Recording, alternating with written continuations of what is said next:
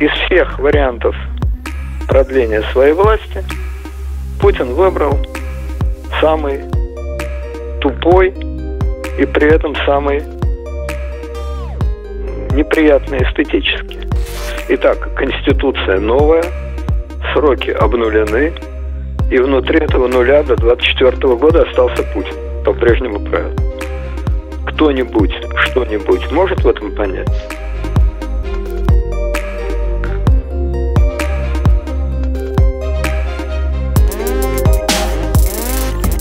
Здравствуйте, уважаемые зрители канала Sobi News. У нас снова Леонид Радзиховский со своим мнением по тому решению, которое наконец-то бы все неожиданному, прямо сказать, решению Конституционного суда быть или не быть всенародному голосованию по правкам в Конституцию. Здравствуйте, Леонид Александрович. Добрый вечер. Да, и, конечно же, лично ваше мнение всех интересует. Э, ожидали ли вы такого решения суда? Есть ли оно сюрпризом? И вообще ваше мнение по этому поводу? Что же нам ждать дальше?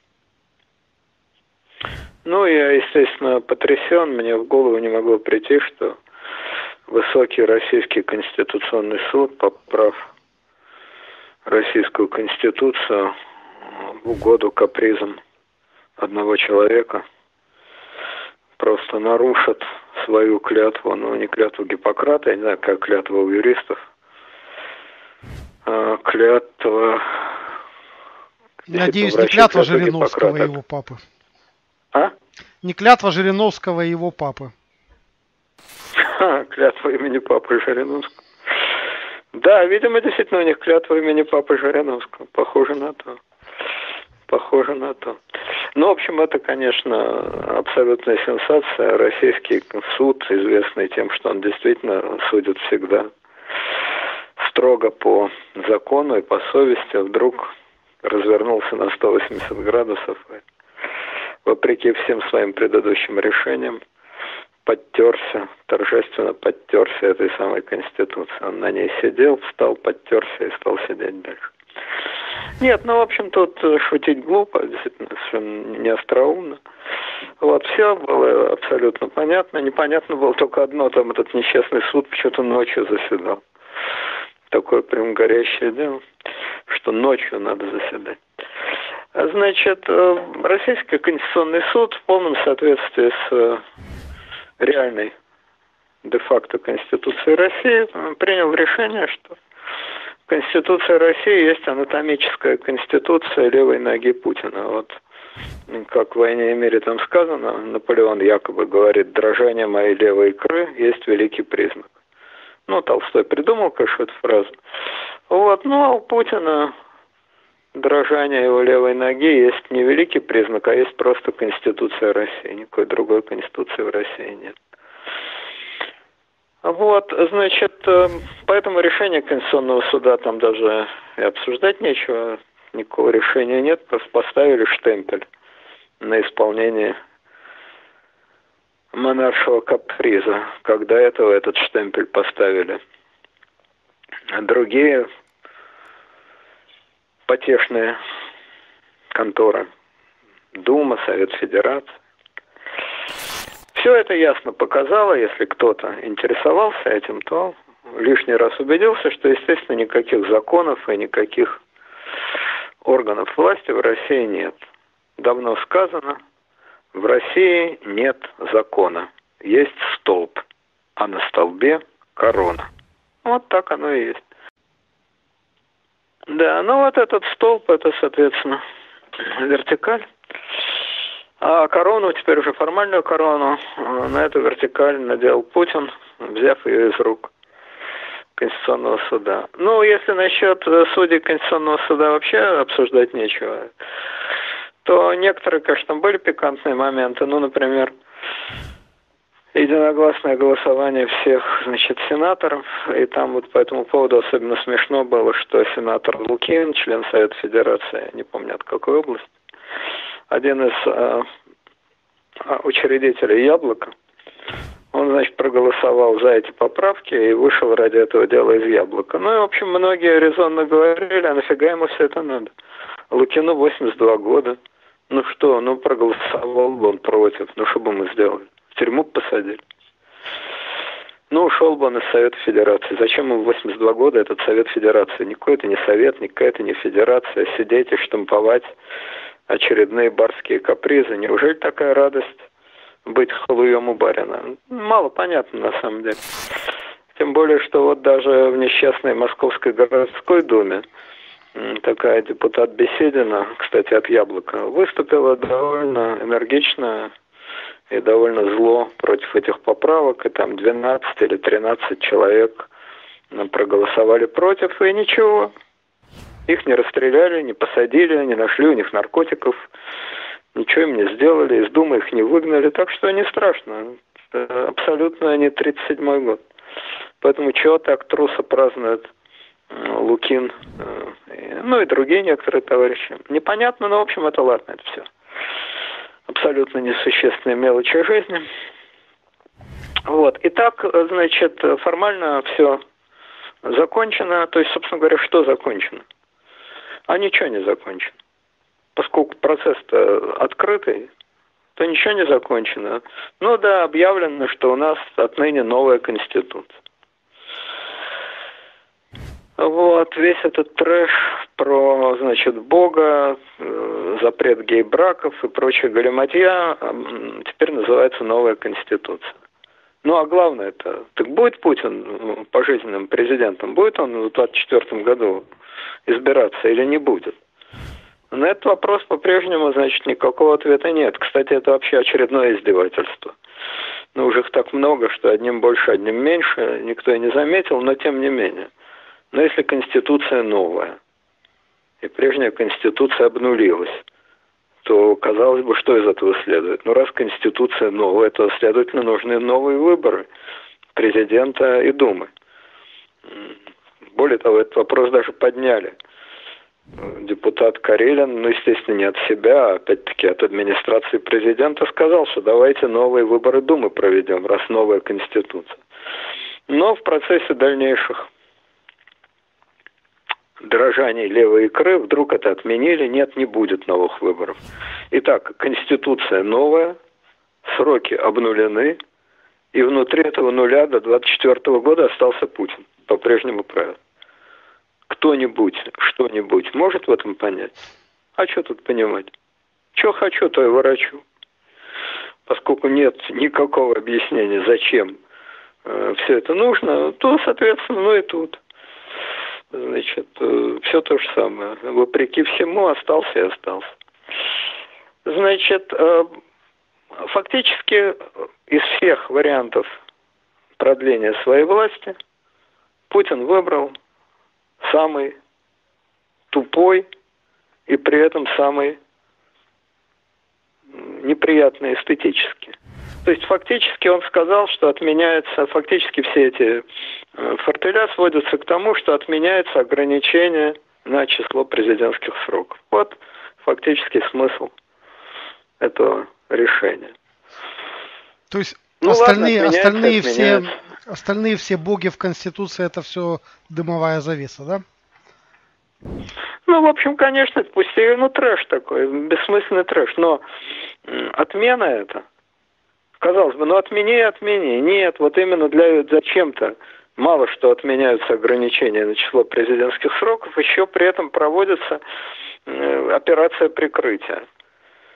Вот, значит, новая конституция, которая оказывается не новая, то есть с одной стороны она новая, а с другой стороны она не новая, и можно оставаться при этом, а вместе с тем она новая а новая она потому, что там упомянут Бог и мужчина и женщина, какая-то галиматья.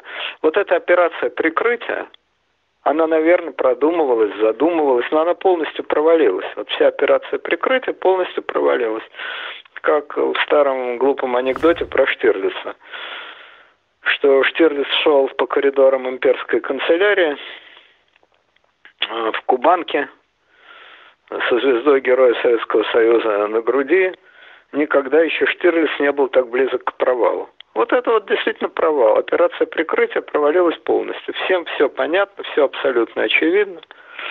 Но анекдот еще заключается в том, что при этом государственные СМИ, то есть там телевидение, государственные газеты, получили из администрации строгий запрет На что бы вы думали? На, на слова обнуления президентских сроков.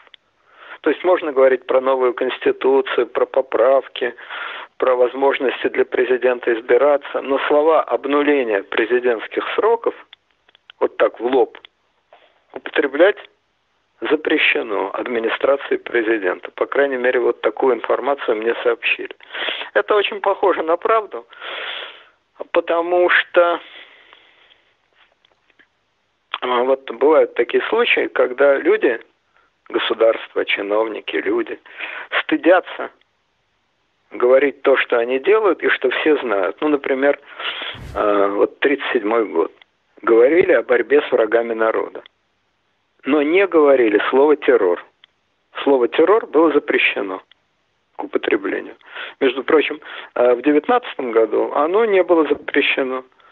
Э, в начале большевистской власти Ленин говорил, мы проводим политику красного террора. То есть он не стеснялся называть вещи своими именами. А в 1937 году стеснялись говорить слово террор и несли какую-то пургу про врагов, там еще что-то. Ну или другой пример, значит, э, немецкая пропаганда проклинала, проклинала, проклинала, проклинала евреев, но ни разу не говорила об их уничтожении. Ни разу. Вообще. Ну, то есть Гитлер там один раз это, эти слова сказал, и все. Более того, даже в закрытых документах, в секретных немецких документах, говорились эфемизмы, окончательное решение. Окончательное решение еврейского вопроса. А вот я абсолютно терпеть не могу эти буквальные а, отождествления, это глупость, естественно, ничего общего, отдаленно похожего на то, что было там в 30-е, в 40-е годы, а сейчас нет, конечно, и быть не может в принципе. Но общее в другом, не в сходстве действий, а в том, что люди стыдятся называть вслух то, что они делают. Вот окончательное решение конституционного вопроса – его стыдятся произносить. Стыдятся вслух произносить про это самое окончательное решение, про обнуление Конституции, про обнуление сроков, несут какую-то пургу, про поправки, там еще что-то. Это очень важный на самом деле признак. Это признак глубочайшей неуверенности в себе. Глубочайшей неуверенности в себе и, в общем, по сути дела, глубочайшего государственного невроза то есть личного невроза Путина и государственного невроза. Отсюда я могу плавно перейти к своей любимой теме, а именно, что вопрос о том, уже все решено, все подписано. Да, Путин имеет право, теперь это окончательно, значит, подтверждено э, Конституционным судом имени Папы Жириновского, окончательно, значит, или сына Папы Жириновского, юрист у нас сын Папы, значит. Нет, юрист Папа, Папа, да, все сын правильно.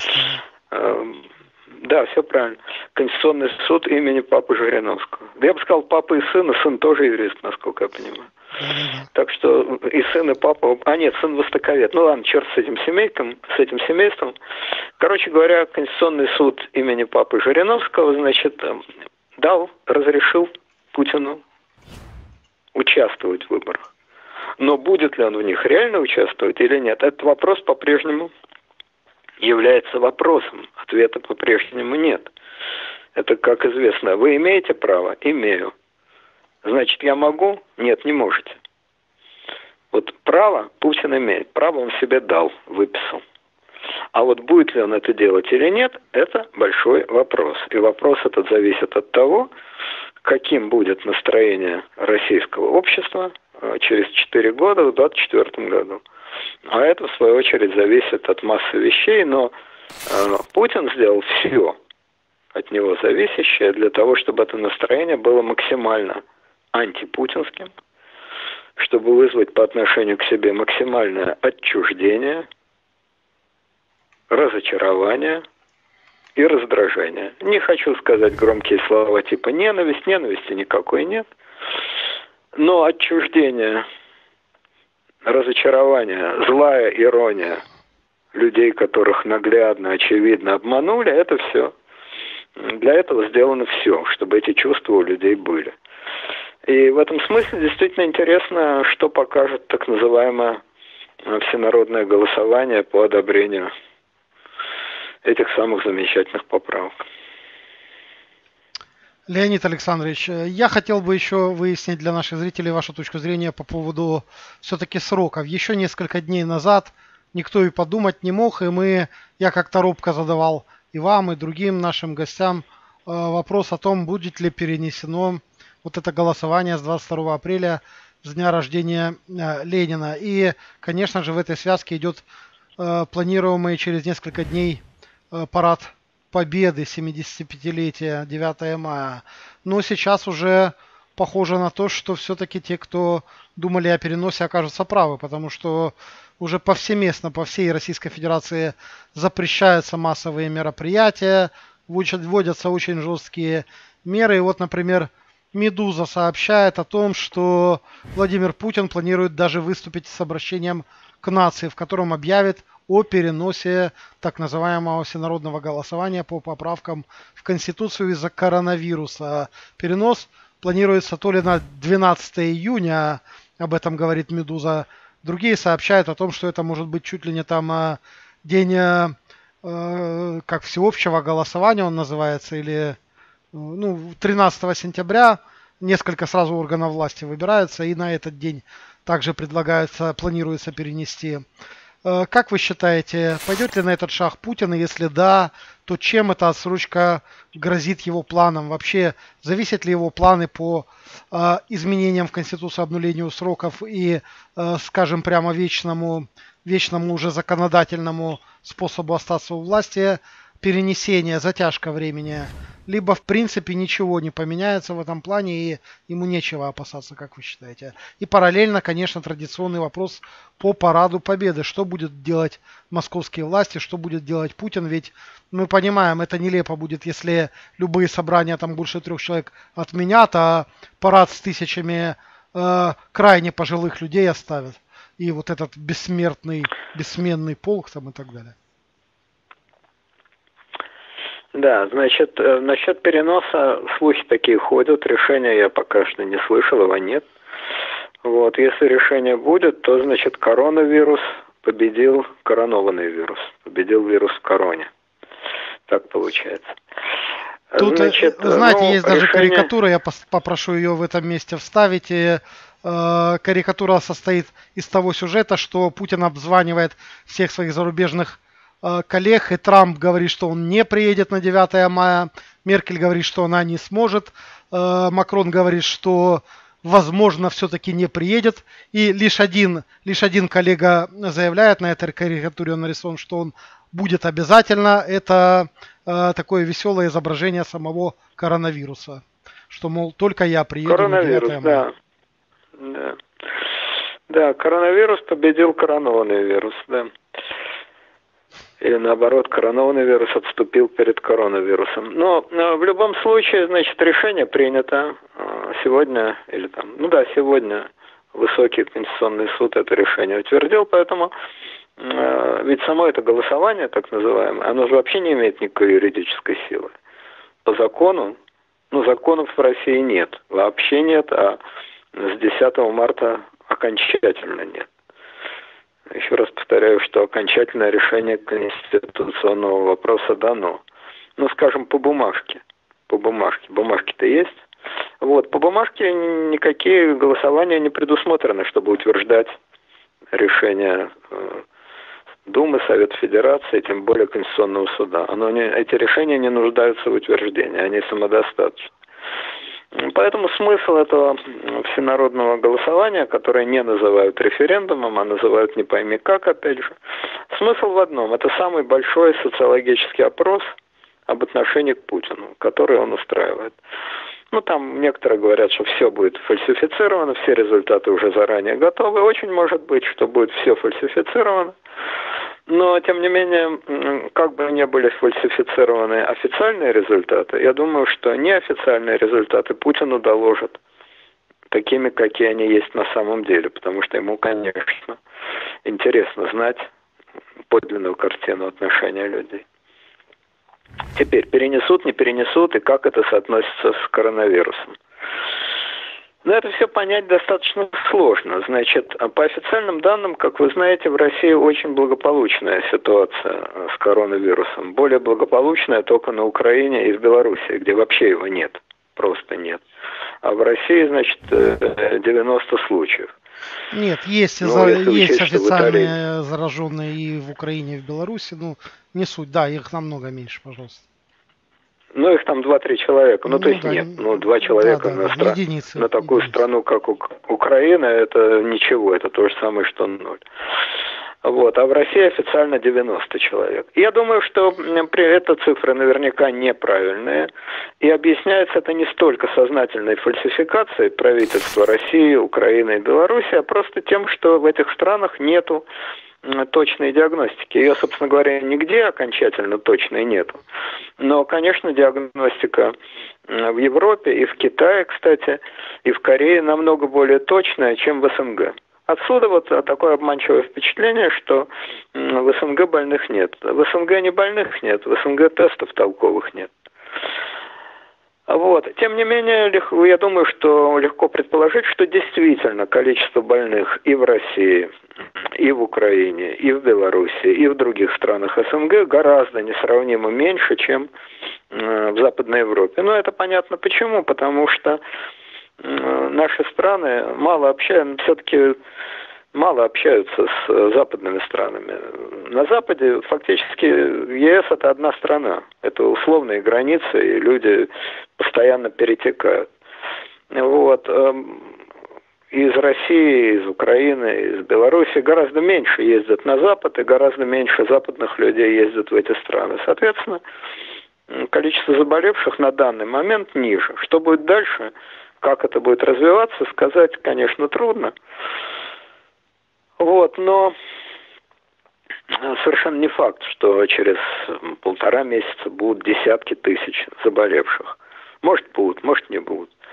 Но паника, несомненно, идет и будет достаточно сильная. Вот. И это все наводит, конечно, на Путина, наводит на очень неприятные мысли. Он попал в капкан. Я уже несколько раз это говорил, что Бог явно показал, что он против ну, Бог много чего показал этой эпидемии, но в частности он явно показал, что он не согласен попадать в Российскую Конституцию. Текст Российской Конституции не то место, где Бог хочет себя видеть. Это совершенно очевидно. Но действительно, перед Путиным стоит такая лес, сияющая лестница в небо, как он надеялся. Три всенародных праздника. Это Пасха, естественно – это всенародное голосование, которое не случайно было поставлено на 22 апреля. Э, Путин ненавидит Ленина, и он хотел, видимо, вбить осиновый кол, так сказать, э, в его могилу. Вот в этот самый день будет окончательно в России проголосовано за... А чего же он его не вынесет из а, мавзолея тогда, Леонид Александрович? А это, опять же, Путин, это его особенность. Он не хочет делать ничего, что может не понравиться хотя бы части его ядерного вот этого глубинного народа. Часть глубинного народа будет недовольна. Зачем ему это надо? Он э, предпочитает окольными путями. Лежит это себе, лежит, есть не просит, да? Да, есть не просит. А вбить осиновый кол очень даже приятно. Вот в этот самый день мы голосуем за формальное восстановление пожизненной монархической, монархической власти в России. Вот, значит, первое – Пасха, Второе, это значит вот э, голосование, всенародный праздник голосования. И третье, главное событие, это общее ликование, э, триптих. Вот этот триптих завершается общим безумным ликованием по поводу 75-летия Победы. Программа «Максимум» ко мне приезжают все, э, Трампы, Шмампы, и все, значит, чуть не на коленях передо мной стоят. Я глав председатель земного шара. Я самый главный человек на земле. Вот, идут полки, идут пионеры, идут пароходы, салют мальчишу. Идут э, там еще что-то, салют мальчишу. А пройдут пионеры, привет мальчишу. Или наоборот, идут пароходы, привет мальчишу а пройдут пионеры, салют мальчишу. Короче говоря, я, я, я, я стою на самой высокой в мире трибуне, в самый светлый в истории день. У моих ног как поверженные нацистские знамена, всякие там Трампы, Макроны и прочая мелочь пузатая. И мимо меня, отбивая шаг, сначала идут гвардейцы, орлы, потом, значит, грохочут танки, а я уже в этот момент коронованный, народом коронованный император, а потом я иду со своим народом, с огромными толпами своего народа, во главе бессмертного полка иду в бессмертие. Вот какой-то такой кич, какая-то такая помесь э, фэнтези, э, соцреализма и сталинских фильмов, вроде, значит, «Падение Берлина». Вот весь этот бред, такой кичевый бред, это явно в голове Путина крутилось в тех или иных формах. Я возношусь на небеси. И Пасха моя, и голосование мое, и победа моя, и полк бессмертный мой, все мое. Ну, а жизнь внесла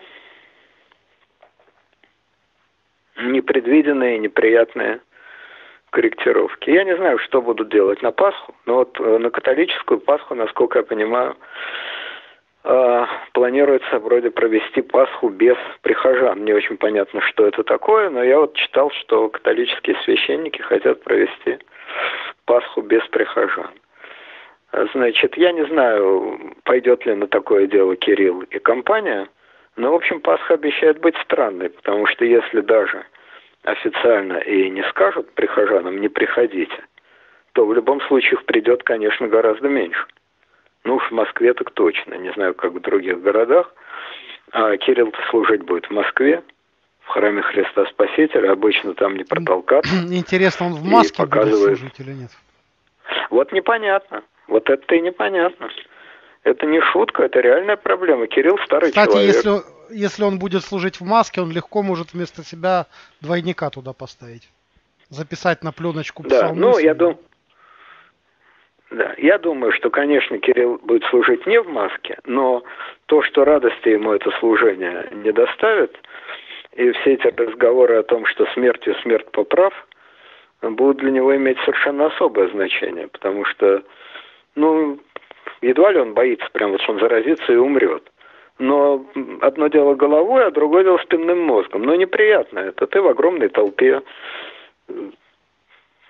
Ну да, ты крестный ход ты должен вести. Вроде это по открытому пространству. Ну, в общем, смазано это все. Когда человек идет и думает, заражусь, не заражусь, заражусь, не заражусь, то ему не до того, что смертью смерть поправ, правильно? И все священники тоже, тоже не молодые люди, в общем, весьма уязвимые. Вот. Обычно показывают очень трогательную толпу, там стоят, значит, с сияющими глазами, чуть не со слезами на глазах. Все это очень хорошо, конечно, но я думаю, что сейчас глаза будут не так сильно сиять, а мысли будут у многих. Не у всех, но у многих, совсем другие. Вот, поэтому Пасха сильно смазана. Что касается голосования, опять тяжелая ситуация. Ну, фальсификации, фальсификациями, ну, по-видимому, у фальсификации есть какой-то ограничитель, потому что если бы его не было, то какая, собственно говоря, разница? Ну, придет там 10% избирателей, 15%, а нарисуют 60%, и все, поди проверь. Ну, значит, это не так значит у фальсификации есть ограничения. Значит, нельзя нарисовать в несколько раз больше. Можно добавить 5%, 10% или убавить наоборот, но нельзя в разы увеличить. А с голосованием совсем туго. И идея эта народ абсолютно не вдохновляет даже в спокойные времена. Люди просто, с одной стороны, некоторые не понимают, что происходит. Искренне не понимают. И таких очень много. Что это за новая конституция? Зачем она нужна? Что в ней написано? Это никто не объясняет, и понять это невозможно. Но подавляющее большинство совершенно правильно считает, э, не интересуясь деталями, совершенно правильно считает, это все очевидно, это шило в мешке не утаишь, что это просто они голосуют за то, что их публично обманули. Они своими руками себя обманывают и голосуют вовсе Э, не за то, что написано в этой несчастной Конституции, а голосуют они за то, чтобы Путин правил ими пожизненно. И здесь очень такая интересная проблема. Вот э, если бы сегодня Путин заявил, я ухожу, то это решение не было бы популярно. Оно было бы популярно у довольно узкого круга людей, настроенных против Путина. Ну, может быть, у 10%, у 20%, но не у большинства. Не у большинства. Большинство было бы смущено, большинство было бы растеряно, большинство бы задавало вопрос, а как мы будем, а кто будет, а что будет. То есть это не вызвало бы восторга. Это не вызвало бы какого-то страха, ужаса, паники. Нет. Но восторга бы это не вызвало. Но обратная ситуация, когда Путин говорит «я остаюсь навсегда», вот она точно вызывает раздражение.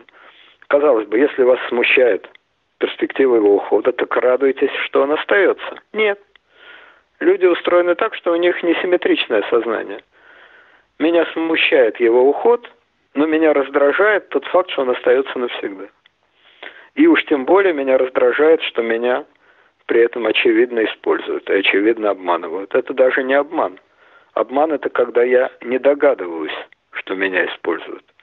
А когда я догадываюсь, что меня используют, когда я вижу, что меня используют, это не обман, это как по-другому называется. Вот, поэтому с голосованием вообще большие проблемы. А тут еще навалился этот самый коронавирус. Поэтому явка будет, если не отменят, если не перенесут, явка будет довольно паршивая. Ну и, наконец, финиш, 9 мая. Во-первых, мало кто приедет. Я не знаю, приедет ли Макрон. Ну, Трамп уже известно, что не приедет. Меркель известно, что не приедет. Англичанин точно не приедет. Поэтому, ну, Макрон, может быть, приедет, а может и нет. Китаец, а вообще он нужен, этот китаец. Велика радость от, не от китайца, не от товарища Си, от его свиты. Это несколько сот человек. Никто их, естественно, проверять ни на какой коронавирус не может. Это и технически невозможно, и политически невозможно. И, и общаться-то они будут не с простыми людьми, они будут стоять среди российских начальников. Я боюсь, к тому времени в Китае уже все пройдет, и китайцы сами не захотят ехать к зараженным, мне так кажется. Уже, Тоже может, и это вполне Уже там все стало на пад. Смотрите, и... по статистике в последний день на 15 число э, 15 человек на, тысячу, на миллиард четыреста миллионов населения 15 случаев заражения всего-навсего. Может Раньше на, на тысячу да, счет каждый день. Может быть и наоборот. Может быть и наоборот, уже и сами китайцы не захотят куда-то. И такое вполне возможно. В общем, с китайцами как-то хоть в лоб, хоть в полбу не складно получается. Но главное, конечно, не в китайцах, а совсем в другом. Толпа. Если к этому времени, значит, а через два, ну, через почти через два месяца от сегодняшнего дня. Если к этому времени удастся купировать ситуацию, ну, значит, удалось, хорошо. А если не удастся? Эпидемия в Италии развернулась по-настоящему как раз через два месяца после начала. Значит, по этой логике, если Россия повторяет с люфтом во времени а Европу, вот как мы отстаем от Европы, там, в технологиях, в социальном развитии, так мы и в болезни отстаем. Если мы в болезни отстаем и повторяем Европу, то как раз через два месяца тут будет самое оно, самая паника. И вот старые люди, ведь на трибунах всегда показывают толпу каких-то старых людей. Ну, естественно, это никакие не ветераны Отечественной войны, это э, ерунда, и этим ветеранам сейчас было бы по 95-100 лет. Ну, понятно, что они никуда ходить не могут, и ни на каких трибунах их близко нет. Но, тем не менее, это какие-то старые люди. Может быть, это ветераны, э, не знаю, афганской войны, может быть, ветераны войны в Корее, может, еще какие-то, не знаю кто, ну, старые военные просто. Кто эти люди, я не знаю, но это люди пожилые. Явно группа риска.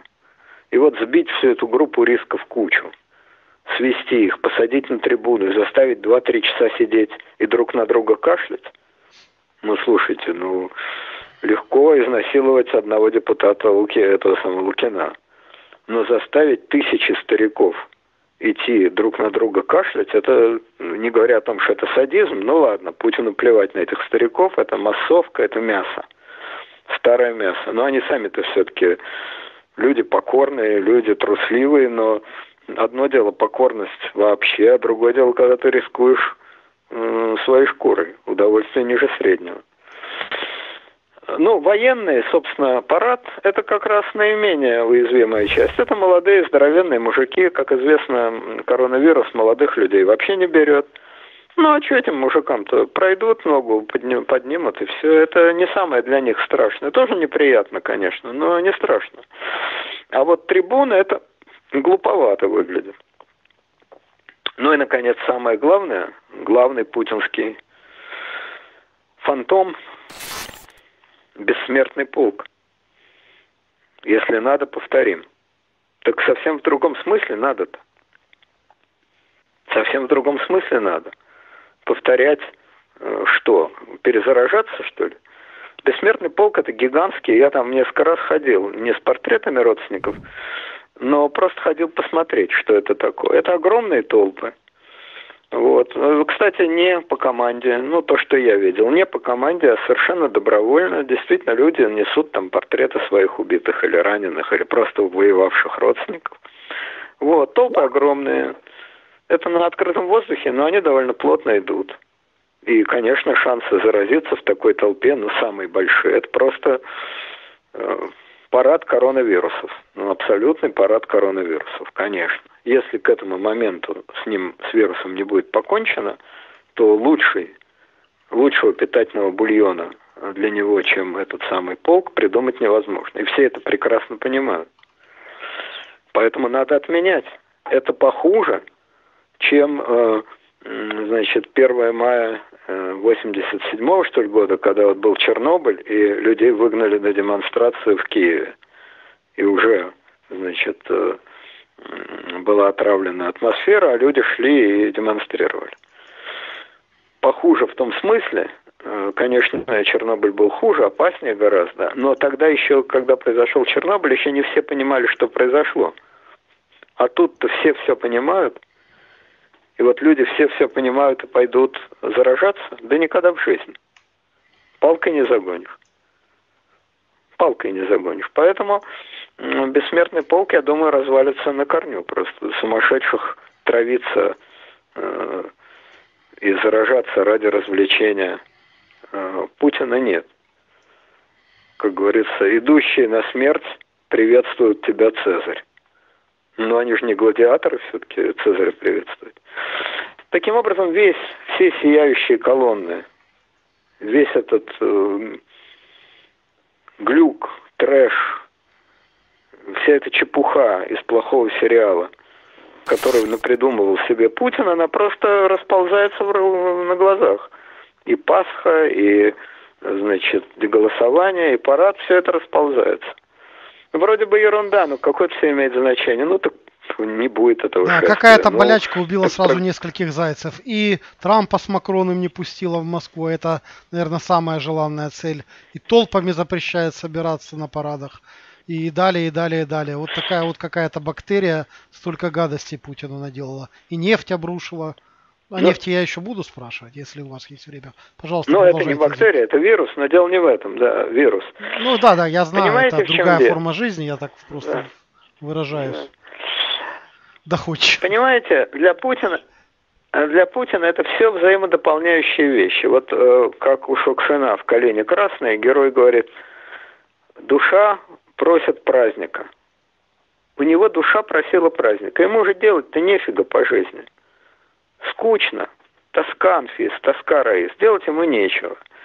Заниматься глупыми пенсиями и пособиями матерям абсолютно не входит в его э, жизненные планы. Ему нужно нечто грандиозное, величественное, огромное и прекрасное. А в старые добрые времена этого достигали триумфаторы, Цезарь, Наполеон, Гитлер. Достигали этого ценой войн. Колесница триумфатора, за которой идут поверженные враги. Но воевать Путин ни с кем не может, повергнуть он никого не может, никаких колесниц и триумфаторов нет.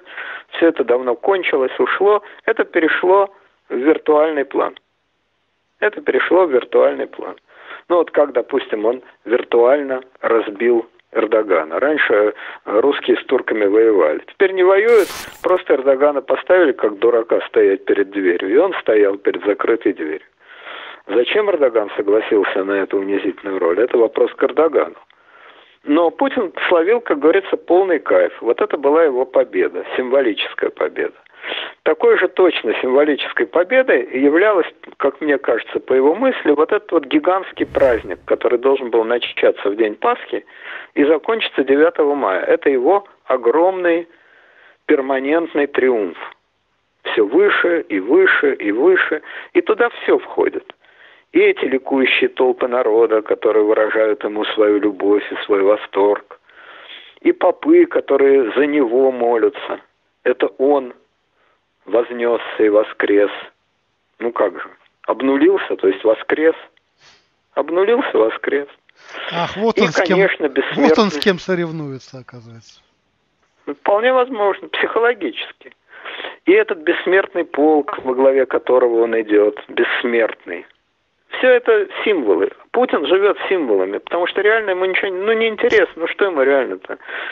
Ну, цена барреля такая, ну, сякая. Ну, что, он ради этого, что ли, старается? Ну, пособие по детям там 150 э, тысяч рублей или 180 тысяч рублей, ему не все равно. Но его детей ему пособие не нужно. Ему нужен триумф. Он этот триумф любовно затеял, выпистывал. Очень надеялся, что триумф состоится. А от триумфа остались рожки до ножки. Какие-то идиотские коронавирусы. Триумф сожрали. Вот, собственно говоря, что происходит. И здесь все до кучи. И не визит э, Трампа, и не визит такого, и не визит всякого. Зачем Путину быть президентом? Зачем? Чтобы пенсии э, раздавать? Да нет, конечно. Президентом надо быть, чтобы шел непрерывный вот этот президентский праздник. А праздника нет. Праздник лопнул. И опять-таки для политика, который живет какими-то реальными целями, у которого реальные проблемы, то есть которого волнуют реальные проблемы. Для него это в сущности все ерунда. Ну, какой-то символ, ну, что-то не состоялось, ну, парад какой-то дурацкий отменился. Ну, подумаешь, господи ты боже. Ну, что действительно, ну, шествия какого-то не будет. Тоже мне проблема. Но это если есть у тебя реальные цели. И тогда тебе наплевать на все эти символы. А если реальных целей-то никаких на самом деле нет, а есть только игра, игра вот в это придуманное величие, игра в эти придуманные глупости, то ликвидация этих глупостей является и мрачным предзнаменованием, и вообще, ну как, ну, 75 лет. Это же круглая дата, круглая. Когда следующая дата будет? Через 5 лет, 80 лет. Да и 80 лет звучит как-то хуже, Ну, это, это не юбилейная дата. Самая... Юбилей это 50, 75 и 100. Вот, вот. 75 лет самое оно. Он э, в свое время меня Путин поразил следующей фразой. Это был, соответственно, 2015 год. Ему кто-то задал вопрос, что является главным событием 2015 года, а тогда вовсю не то, что сейчас, вовсю ушла. И на Украине война, и в Сирию только влезли, и самый там был разгар. И какие-то были экономические большие трудности. Ну, кажется, событий много. Путин ответил, главное событие 2015 года – это празднование 70-летия Победы. Меня это поразило тогда. Я даже решил, что он просто врет, что для него это не является главным событием. А потом подумал, нет, к сожалению, не врет к сожалению, в том смысле, что его реальная политика, реальные события очень мало интересуют. Его интересует вот эта театральная, показушно-театральная вся эта музыка. И поэтому он с 15 -го года пять лет все ждал вот этого, значит, ну, так мне кажется. Пять лет ждал этого великого события, а когда великое событие пришло, оказалось, что оно инфицировано инфицированный праздник, инфицированное голосование, инфицированный закон и все на смарку. Вот, теперь, значит, насчет переноса. Если этот перенос будет, ну, на июнь или на сентябрь, ну уж тогда логичнее, наверное, все-таки на июнь, э, на сентябрь, в смысле, потому что чтобы уже окончательно проблемы с эпидемией были ликвидированы, ну, по крайней мере, так все надеются, что к сентябрю это уж кончится, вот, чтобы хоть этого не было. Вот. Но с другой стороны, в сентябре опять плохо, потому что здесь он э, вроде обещал выходной, и выходной это приманка для людей. А в сентябре и так, значит, голосуют э, в нерабочий день. Ну, в общем, смазывается это все. Все это смазывается. Означает ли это, вот то, что торт подвял, и, значит, розочки на торте поплыли. Означает ли это, что Путин не пойдет э, в 2024 году на выбор? Имеет полное право, выбил себе это право, нарисовал себе это право, выбивать ему не у кого, просто взял, нарисовал. Нарисовал себе это право, что он им не воспользуется. Ну, конечно, трудно сказать, что он им не воспользуется только потому, что сорвался вот этот там парад и еще что-то. Но я думаю, что к 2024 году, если дела пойдут так, как сейчас, то ситуация будет настолько паршивая в стране, что вообще проблемы э, после 25 лет царствования при падающей экономике и при социальном загнивании идти еще на 12 лет, я думаю, что это будет просто невозможно. Уже сегодня очень характерный момент, между прочим, на котором я хотел бы чуть-чуть сказать. Уже сегодня Власть не может придумать ни одного объяснения, просто ни одного. Зачем Путину оставаться? Обычный лепет, что это для стабильности со страшным скрипом идет. Ну, очень туго идет. Потому что, ну, на, ну конечно, стабильность, но ну, надо быть совсем уж тупым, ну, удивительно тупым человеком, чтобы не сказать, слушайте, 20 лет, и все, нет стабильности. Володин, кстати, слышали, да, очередной перл выдал недавно на днях. Он сказал, что э, нефть и газ не так нужны России, как Путину. Главная Это задача хорошо. сохранить не Володин... цену на нефть, а сохранить Путина. Сохранить цену на Путина. Я понимаю. Если бы Володин еще при этом пояснил, чем так ценен Путин, было бы совсем хорошо. Чем цена нефть, понятно, за нее деньги платят. А вот чем ценен Путин, если бы Володин это пояснил, цены бы Володину не было. Но, к сожалению, Володин этого почему-то не сказал. Так же, как Терешкова, когда ее спросили, зачем вы все это сказали, она сказала, я даже отвечать тем, кто меня критикует, не буду, потому что те, кто меня критикует, они не любят Россию. Вот так. Меня критикуют, значит, не любят Россию. Ну вот, поэтому, понимаете, заявление, что 20 лет я у власти, а стабильности все нет и нет. Но если я еще 20 лет буду у власти, то она каким-то чудом появится. Но это все-таки издевательское заявление. Оно рассчитано на людей, которые вообще ничего не думают, думать не способны. Которые просто механически воспринимают колебания молекул воздуха. Ну, сказали слово стабильность, они его повторяют. Есть такие люди? Есть, конечно. Много таких людей, очень много. Но сказать, что таких людей, которые просто механически повторяют звуки, большинство, я бы не сказал. Это даже не арифметическое большинство. Это большая часть населения, но не большинство. И уж точно это никак не энергетическое большинство. Энергия сторонников Путина равна нулю. Очень характерно то, что никто просто ни один человек не испустил, кроме Володина, не испустил стон восторга и наслаждения. Ну, казалось бы, ну, Михалков должен просто оргазм испытать и доложить об этом всему человечеству. Сбылось все, о чем он, Михалков, мечтал.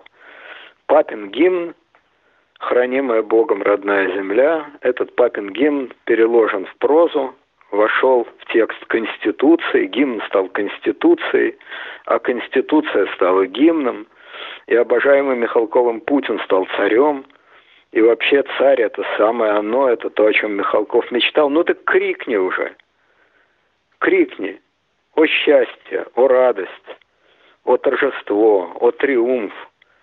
Остановись мгновение, ты прекрасна. Ну, что же вы, Никита Сергеевич, что же вы молчите? Что же вы молчите, как воды в рот набрали? И не только же Михалков, но есть же еще там менее известные, но есть. Полное молчание. Так же, как власти, стыдно, неудобно, неприятно говорить про обнуление сроков, также профессиональным халуям неудобно, неприятно кричать «Ура! Ура! Виват!» «О счастье! О радость!» Неудобно. А противники этого дела, они уже написали какое-то письмо там, несколько сот или несколько тысяч человек его подписали, значит, э, что они возмущены. Там, ну, это люди среднего, так сказать, масштаба, там нету таких знаменитостей, как Михалков, самые такие знаменитые э, в России люди, такие как телеведущие, там всякие Урганты, а, Познеры, они, насколько я знаю, это письмо не подписали, хотя очевидно, что примерно сочувствуют ему. Но, тем не менее, несколько сот, несколько тысяч более или менее интеллигентных людей это письмо подписало. Ну, казалось бы, ну, наваяйте встречное письмо, которое тоже подпишут сотни и тысячи людей. Там артисты всякие, спортсмены, там Калягины, э, Бондарчуки, Эм, ну, мало ли их, господи. Ну, Пригожин с Валерией, Газманов, ну, хватает. Нет, Пригожин, Газманов, э, ну, люди попри... поприличнее есть люди, Спиваков там, когда мало ли людей, которые завязаны на власть, которые нуждаются в поддержке власти. Подпишут они вам любое письмо. Ну, нету этого. Ну, будет, наверное. Но пока что нету никакого всенародного ликования, никакого подъема, никакой радости. Абсолютно. Итак, зачем Путин остается? Объяснения нет. Радости по поводу того, что он остается, нет. Критика по поводу того, что он остается, есть. И общее брезгливо-презрительное недоумение, общая брезгливо-презрительная ирония имеет место быть. Вот с такими пиками-козырями, да еще при падающей экономике и социальной сфере, я думаю, что едва ли Владимир Владимирович во главе бессмертного полка в 2024 году пойдет на свои заслуженные 12, 16, 20 или уж не знаю, сколько ему там надо лет. Вот такое мое ощущение. Э, Леонид Александрович, э, заключительный э, небольшой вопросик. Я понимаю, что не совсем твоя, ваша тема, но хотелось бы все-таки узнать ваше мнение. Многие сейчас прогнозируют девальвацию, что власть на это пойдет. Дело в том, что вот сегодня уже нефть упала до 29,5 долларов за бочку. Это бренд. Юрлс, естественно, стоит дешевле. И, соответственно, конечно, Российская Федерация, правительство будет теперь гораздо меньше получать доходов в бюджет и будет стоять выбор. Либо резко ограничить социальные выплаты, либо девальвировать рубль там до 100 и выше рублей. Как вы думаете, на что пойдет Путин? Какой из двух вариантов он выберет? Нет, ну о девальвации до 100 рублей не может быть и речи. Это... То есть, ну, можно девальвировать до 100 рублей, после этого открыть окно и шагнуть из своего кабинета на открытый воздух, там, с десятого этажа. Ну, так а если нечем будет платить пенсии, там, медикам зарплаты и так далее? Ну, почему? Есть чем платить. Все это есть. В России гигантские, я не помню цифры, но гигантские совершенно фонд национального благосостояния, по-моему, называется, золотовалютный фонд. И другое дело, что они гигантские, но они не бездонные. Вот, и их, если начать Еще тратить, то их довольно открыть. быстро, ну как довольно быстро. Ну, тут деваться некуда. Вариантов нет. Значит, вариантов действительно, как вы правильно сказали, два. Вариант первый. Объявить, э, значит, что доллар стоит 100 рублей. Значит, это прекрасно. 20 лет я правлю. И я вам обеспечил, наконец, ту самую стабильность, о которой так много все говорят. В чем проявляется стабильность? А вот в том, что меня стабильно лижут – а рубль, а доллар стоит 100 рублей. Это и есть стабильность. Ну, понимаете, народ в России, конечно, терпеливый, нетребовательный, но всему есть границы. Вот это уже далеко за пределами любых границ. Поэтому о девальвации не может быть и речи. Выплаты, конечно, будут. Более того, эти выплаты в каком смысле легче делать, если э, доллар стоит отнюдь не 100, а, допустим, 70-75 рублей, то экспортные доходы-то в долларах приходят. Соответственно, в переводе на рубли они утяжеляются. Но это тяжелый вариант, поскольку это надо разорять фонд национального благосостояния. Но, насколько я понимаю, тут я не специалист совсем, но, насколько я понимаю, расчет на то, что арабы, то есть Саудовская Аравия, а к ней уже присоединились еще какие-то арабы, а, чуть ли не Кувейт, по-моему, Ирак, Кувейт, вот, что арабы лопнут раньше, чем Россия. Ну, там, значит, приводятся целый ряд цифр. Но экономисты – это такой народ, сколько экономистов, столько цифр. Значит, я попытался найти в интернете, так какова все-таки себестоимость э, добычи нефти в России и в Саудовской Аравии. И пошла плясать цифирь. Э, себестоимость в России определяют от 20 до 50. А есть такие ухари, которые говорят, что и 10. А есть, которые говорят 70. Э, но, естественно, вроде бы себестоимость в Саудовской Аравии ниже. Но саудовский бюджет сверстан э, неубыточным при цене там что-то 60 долларов за баррель, а российский при цене там 40 долларов за баррель. Поэтому есть основания считать, что Саудовская Аравия раньше запросит пардона, нежели Россия. Так пишут одни экономисты. Другие экономисты по-другому говорят, что бюджет саудовский действительно сверстан при высокой цене на нефть, но зато Саудам есть, в случае, если бюджет дефицитный, есть у кого попросить в долг. И МВФ, и Всемирный банк. Кроме того, Саудовская Аравия это своеобразное государство, там сотня принцев, у которых у каждого там состояние в несколько миллиардов долларов. И если их э, распатронить, то, значит, э, бюджет-то и наполнится. А в России тоже есть принцы – Э, принц Сечин, там, допустим, принц Дерипаска, принц Ротенберг, вот сегодня его героем России за какие-то заслуги сделали. Вот. Принцев Героем в России труда, хватает. по-моему, там даже такая медаль есть. Героем труда, ну, ну, я рад за него, герой труда. Я хорошо разбираюсь в Вот, фалеристике принцип- Советского Союза, но с Российской Федерацией имею большие проблемы, поэтому точно не. Да, не важно. В общем, принципов у нас хватает. Но этих принципов распатронить, э, не знаю, можно ли распатронить принцип Саудовской Аравии, на этот счет тоже есть разные мнения. Но российских принципов распатронить довольно сложно. Поэтому, ежели слон на кита залезет, то кто кого сборит, ответ неясный, молчит наука. Ясно одно, что вот это столкновение, лобовое столкновение, ничего приятного не сулит ни России, ни Саудовской Аравии. Кто, э, идя на таран, отвернет первым, это, я думаю, я гадать не могу. Я плохо понимаю и ту, и другую сторону. Сечин сказал, что мы на шантаж Саудов не поддадимся. Ну, Сечину виднее. Вот, во всяком случае, ни о каких, конечно, ни о каких долларах за 100 рублей не может быть и речи. Это просто, ну, это самоубийство, просто окончательное, бесповоротное самоубийство. Собственно, там уже и убивать-то нечего. Рейтинг и популярность Путина низки. Но вы сделать себе контрольный выстрел в затылок, это что-то сложновато. А фонд национального благосостояния, да, и вот этот самый значит, э, фонд золотовалютный, да, придется их порастрясти. Ну, на некоторое время хватит. Но я еще раз говорю, что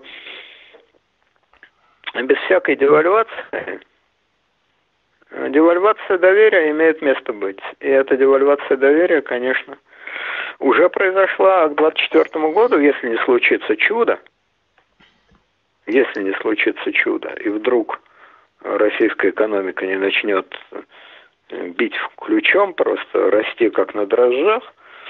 Вот. Если этого чуда не случится, то в 2024 году надо раскрываться, как в картах. Ну и Путин раскроется, а что у него есть? Шестерки пик, больше ничего нет. К моменту раскрытия у него шестерки пик. Экономика стагнирует, социальная сфера стагнирует, доходы населения падают – а население кормят рассказами про то, что было 80 лет назад, и про великие геополитические успехи в каких-то пустынях, проклятиями э, в адрес э, Украины и трогательными рассказами про гиперракеты. Но это все не смешно. Абсолютно не смешно. Уважаемые друзья, я призываю вас, пожалуйста, соблюдайте средства, соблюдайте методы гигиены, избегайте массовых скоплений людей без лишней необходимости, не покидайте свои дома. И прошу э, молодое поколение тщательно и заботливо относиться к тем, кому больше 75-80 лет. Чем старше, тем больше опасность э, риска э, летального исхода, поэтому наши, наши пожилые Родственники особенно нуждаются в нашей заботе в эти дни, поэтому, друзья, пожалуйста, будьте аккуратны, будьте осторожны и желаю никому не болеть, будьте все здоровы. И спасибо вам, Леонид Александрович, всего доброго и тоже пожелания здоровья, до свидания вам и вашей семье. Спасибо, до свидания. Друзья, мы открыли новый канал на сайте Patreon, и там вы сможете не только раньше других увидеть материалы, которые мы выкладываем здесь, но и эксклюзивные новые передачи, которые нельзя в силу разных причин выкладывать на YouTube. Подписывайтесь, ссылка в описании.